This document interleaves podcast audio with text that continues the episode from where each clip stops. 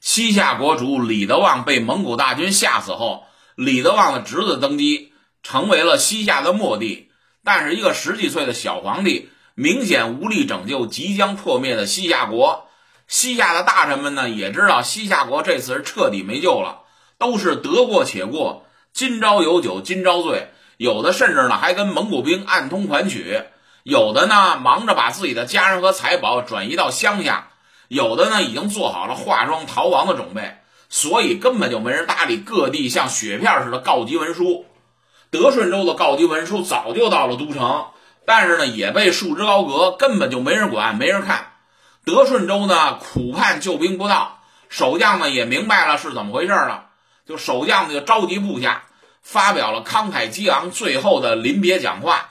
皇帝昏庸，朝政腐败，国事日非，国家已经到了这一步了。我们的援兵是来不了了。告急文书呢，我早就呈上去了，却是石沉大海。现在咱们是内无军粮，外无援军，怎么办呢？咱们只有与城共存亡。我在城在，城亡我亡。除此之外呢，别无选择。这个时候呢，有的不坚定的、怕死的将士呢，早都四散奔逃了。但是也有很多呢，被主帅的爱国精神啊感动了。这些将士呢，就跟着主帅一起坚守城池。但是呢，众寡贤疏，蒙古大军的这个箭雨啊，遮天蔽日，万箭齐发，就往这城里射。最终呢，守军将士是集体壮烈殉国。德顺州呢，自然就被蒙古大军攻陷。德顺州这一失守啊，又到了夏天。成吉思汗呢，率领蒙古大军就到六盘山呀避暑，然后呢，遣使者到西夏的都城。西夏国主呢，看到了蒙古使臣之后呢，西夏国上上下下立马就慌作一团。西夏末帝呢，凑了很多的金银财宝、牛羊牲畜，就交给了蒙古国的使臣，提出呢要跟蒙古国议和。这一幕呢，就跟当年金灭北宋一样，人家都已经打到你的首都城下。把你这个都城呢团团围住，你的首都呢已经是孤城一座，这时候你还提出来跟人家议和，你说谁跟你和呀？所以呢，成吉思汗接到西夏国主要求议和的文书之后呢，嗤之以鼻，又派遣使者告诉西夏末帝，你必须亲自来我营中启降，否则的话一切免谈。送走了使臣之后呢，成吉思汗忽然就觉得身上寒热交替发作。冷一阵热一阵浑身直打哆嗦，而且呢咳喘不止，根本就上不来气儿。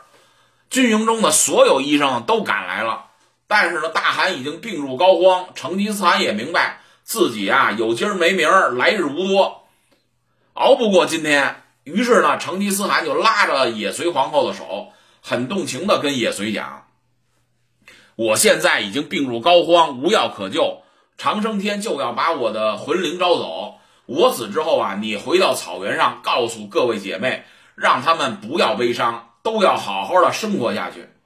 也随皇后听到这儿呢，已经是悲痛欲绝，泣不成声，泪如雨下。成吉思汗拍着也随的肩说：“你不要难过，人生就像是早晨的露珠，转眼之间就要消逝。我已经活了六十几岁，还创建了这么大的大蒙古国，已经很值得了，没有什么可伤心的。”你快去把各位王公大臣叫进来，我还有话要交代他们。也随皇后呢，赶紧出帐，叫随军的所有王公大臣进帐，听成吉思汗交代后事。成吉思汗的四个嫡子啊，此时没有一个在他身边。几个月前呢，有使臣来报丧，说大儿子朱赤啊已经病死了，二儿子二儿子察合台呢和三儿子窝阔台呢，此时正在南征金国。因为啊，金国毁约，不向大蒙古国纳贡。剩下的小儿子托雷呢，他在老家看着沃南河畔的蒙古老营。因为蒙古啊有幼子守家的传统。成吉思汗呢，首先对这些跟随自己多年、出生入死的王公大臣表示了一番感谢。接着说呀，我现在病势沉重，恐怕是好不了了。现在我几个儿子呢都不在身边，但是呢，你们这些王公大臣呀，都是我的亲戚故旧。都是多年来啊跟随我出生入死、南征北战的老人儿，所以我非常信任你们。我死了以后啊，三儿子窝阔台为人老成持重，可以做我的接班人。希望各位啊能像辅佐我一样那样认认真真的辅佐他。但是国中呢不可一日无主，所以我死之后啊，暂命四子拖雷监国摄政。等什么时候窝阔台回到了蒙古老营，再让他即大汗位。大臣们此刻都已泣不成声。成吉思汗接着又说啊，我还有两件大事，大家一定要记住。第一件大事呢，我死了之后呢，密不发丧，千万不能让西夏人知道我已经死了，因为他们已经决定投降了。如果他们知道我死了，说不定他们就反悔不投降了，做最后的垂死挣扎。所以呢，不要发丧。等西夏末帝呢率领文武百官一出降，就不要放他们回去，把他们杀得干干净净，绝对不要让西夏皇室一个人漏网，要斩草除根，永绝后患。然后呢，把西夏国并入我大蒙古国的版图之内。第二件事呢，我念念不忘我们蒙古人的大仇金国。看来呢，我是没法给祖先报仇了。那么，给祖先报仇的这个重任呢，就落在你们身上。现在金国的黄河以北呢，已经全部被我们占领了；西夏呢，也被我们占领了。这样呢，我们可以两面夹攻金国。金国的精兵猛将啊，都在陕西的潼关。我们从西边啊直接进军不好打，北边呢又有黄河天险，怎么办呢？宋金两国世仇，我们可以从宋境借道，从南边啊攻入金国，直捣大梁。宋朝呢一定会借道给我们。如果我们从南边杀入金国，金国呢？金国的皇帝啊，只有调集潼关的金兵来增援，金兵呢千里奔袭来救援大梁，我们正好以逸待劳，杀他个全军覆没，这样呢就可以灭了金国。你们一定要记住我的话，告诉窝阔台一定要按照我说的去做。大家呢跪在地上，万分佩服自己的大汗，真是深谋远虑，高瞻远瞩。眼看着就要撒手人寰，还把下一步的作战部署和计划都给我们想好了。成吉思汗最后呢，指着也随皇后说：“也随皇后多年来不辞辛劳，对我是忠心耿耿。这么多年随我南征北战，照顾我的饮食起居，劳苦功高。这次灭了西夏，你们一定要多分给也随皇后一份战利品。”众将呢连连称诺。